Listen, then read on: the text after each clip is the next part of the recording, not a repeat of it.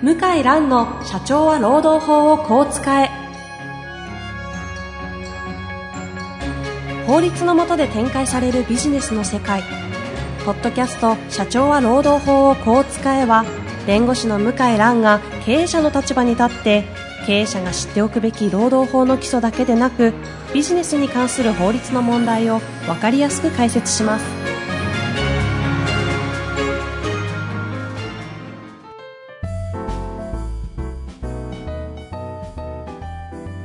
こんにちは、遠藤和樹です。向井蘭の社長は労働法をこう使え。向井先生、本日もよろしくお願いいたします。はい、よろしくお願いします。さあ、えー今回もご質問いただいておりますので、早速いきたいと思います。この方、以前ですね、えー107回で取り上げた方ですね、また質問いただきました。はい。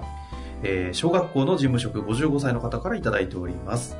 107回でサブロック協定上限の質問に明快な答えをいただきまして、大変ありがとうございました。大変勉強になりました。はい、ありがとうございます。こちらこそ。ところで、今回は副業の質問です。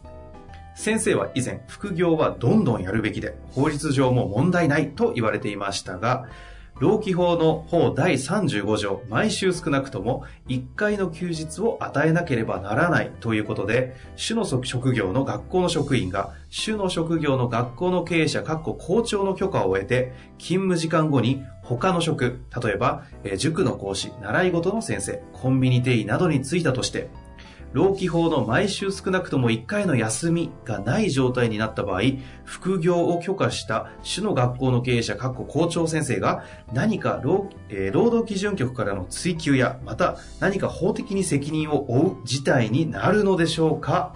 よろしくお願いいたします。ということです、ね。はい。ありがとうございます。ご質問ありがとうございます。はい。はい。まずご質問に答えることから先にいたしましょうか。はい。よろしくお願いいたします。あの、労基法のですね、あの、問題意識は、えー、よく私もわかりまして、うんうん。労基法の38条1項という条文がありまして、はいはい。労働時間は事業上をことにする場合においても、労働時間に関する規定の適用については通算するっていう条文があるんですね。これはですね、要はあの、雇い主が違っていても、うん。はい。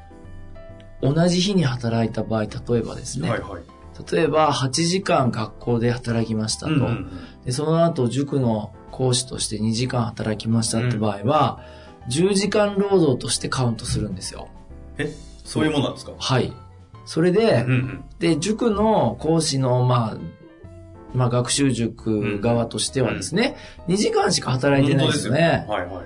ところが、例えば、学習塾の先生のアルバイトが、ええ時給2000円だとしますよね、仮に。はい。はいちょっと、2時間働いたら4000円だって思うじゃないですか。普通に思います。普通はねはいでも、前の昼間の学校の仕事と通算すると10時間労働だから、うんうんうん。2時間って割増賃金が発生するんですよ。こう、するんですか？そう。うんだから4000円じゃなくて1.25倍の5000円が必要なんですよ。え、それは塾の方の経営者からしたら、なんで前に残業代上乗せで割り増し払わなきゃいけないんだっていう感じしますけど、ほん、払うんですか？それ。あ、払わないといけないんですよ。それ、学校側が払えとか、そ、その辺はどうなるんですか？ああ、えっ、と、その、後の方。後の方？うん。へえ。そうなんですよ。へそれなんか、へえですね。へえでしょ？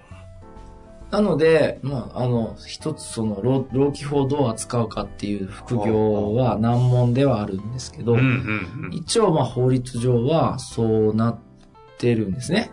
で、休日、ご質問はですね、ええ休日確保、休日確保っていうのは、労基法35条っていう条文がありましてですね、はい。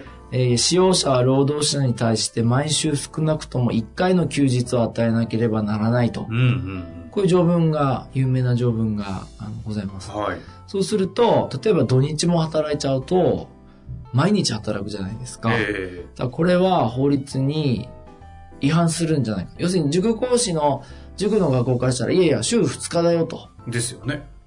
だけど、通算すると毎日じゃないですか。本人で見ればですけどね。本人で見ればね。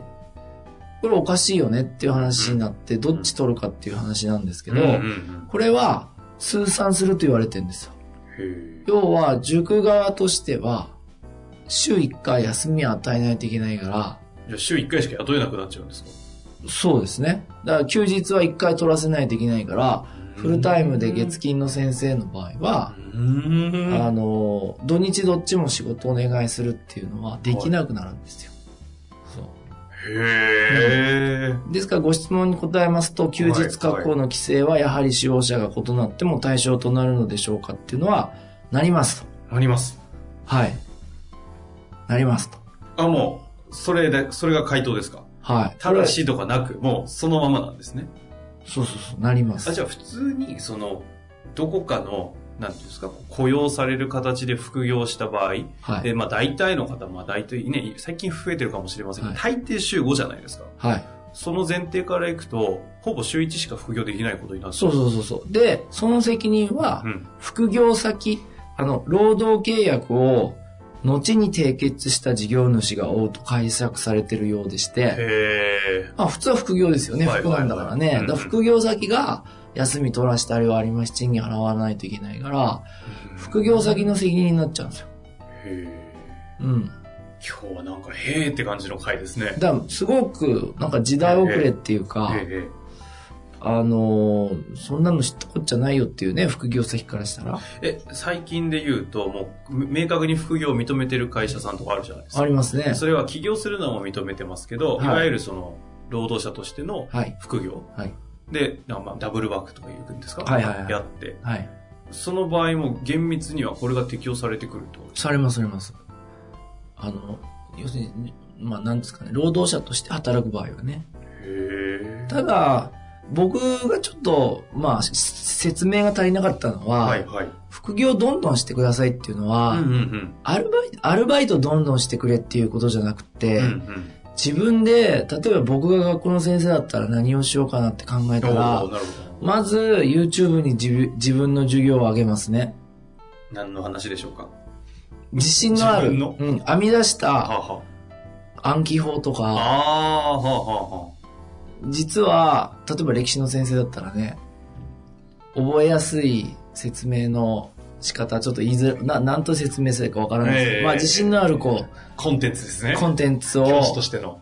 アップして、ええそれこそ動画で撮っええて、あ撮影してアップして、あとアプリも作ります。携帯アプリ、スマホのアプリ。あ。はい。うん。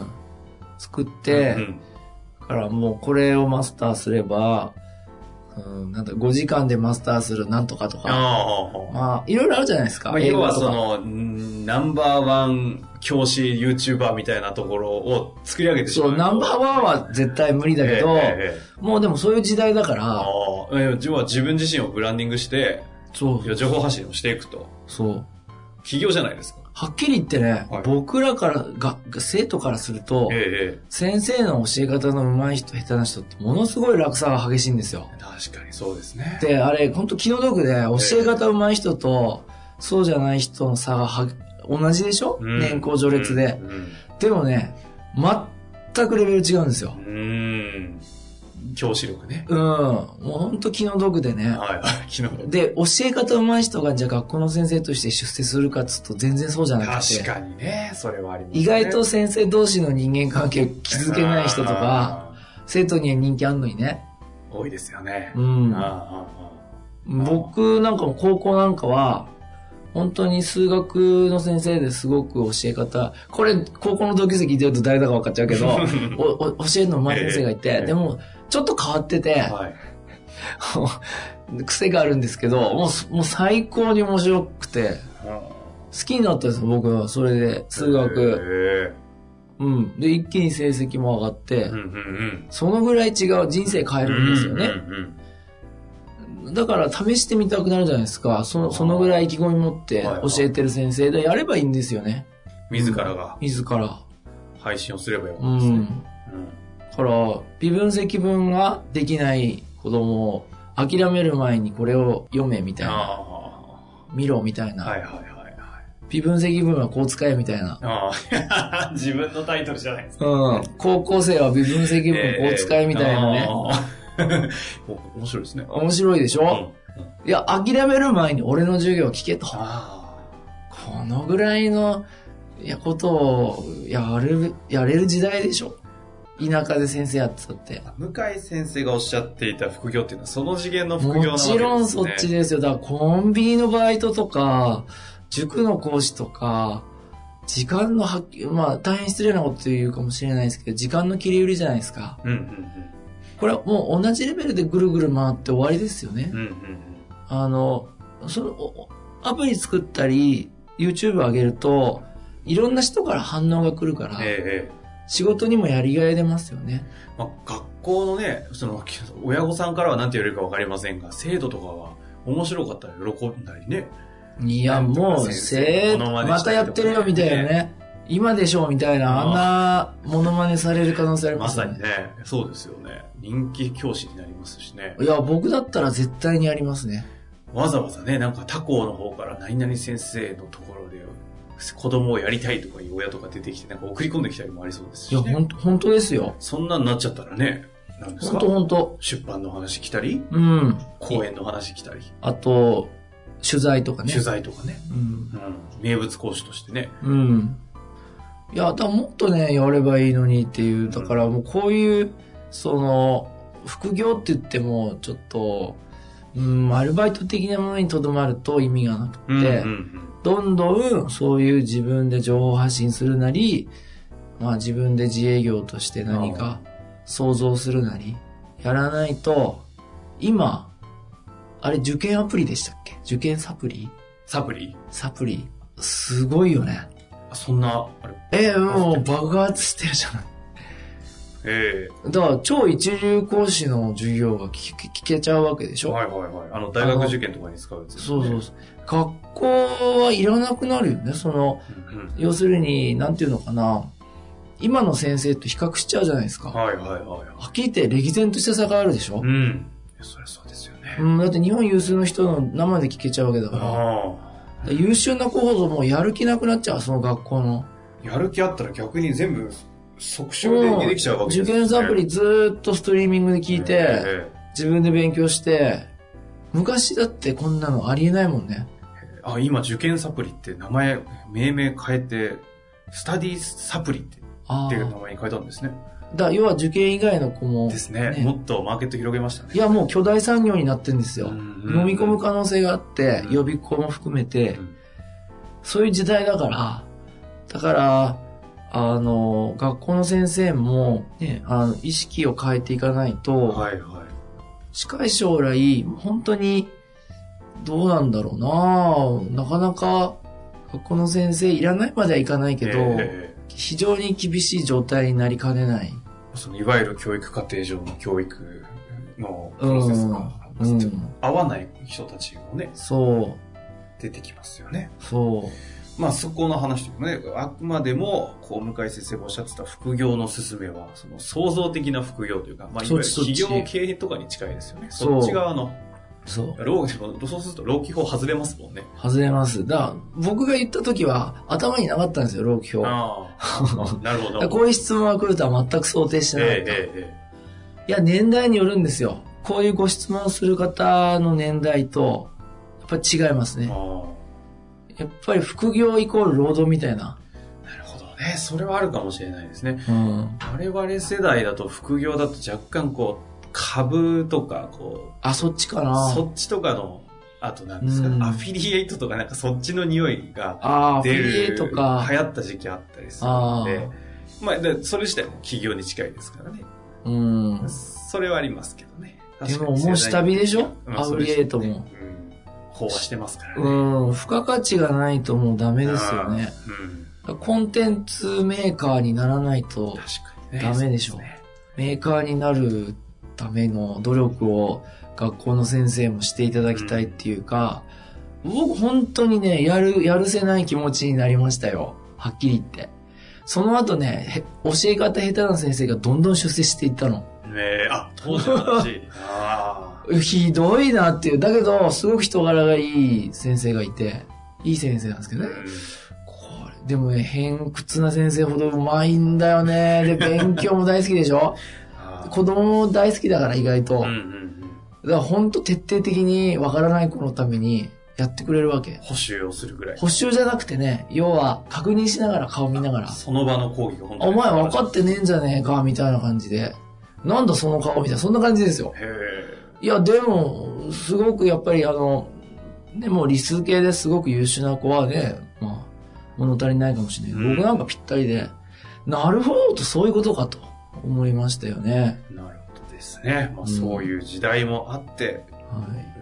おっしゃってる副業はそういう話だと。うん。まあでもね、一応この質問方のご質問にも直接お答えいただきましたので、はい。ぜひね、その話両方を踏まえて、はい。今後のね、副業等々考えていただけたらなとはい。思います。というわけで、向井先生、本日もありがとうございました。はい、ありがとうございました。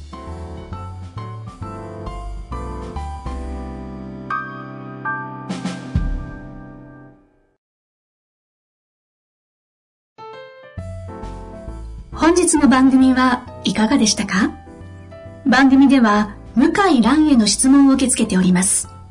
ウェブ検索で向井ロームネットと入力し、検索結果に出てくるオフィシャルウェブサイトにアクセス。その中のポッドキャストのバナーから質問フォームにご入力ください。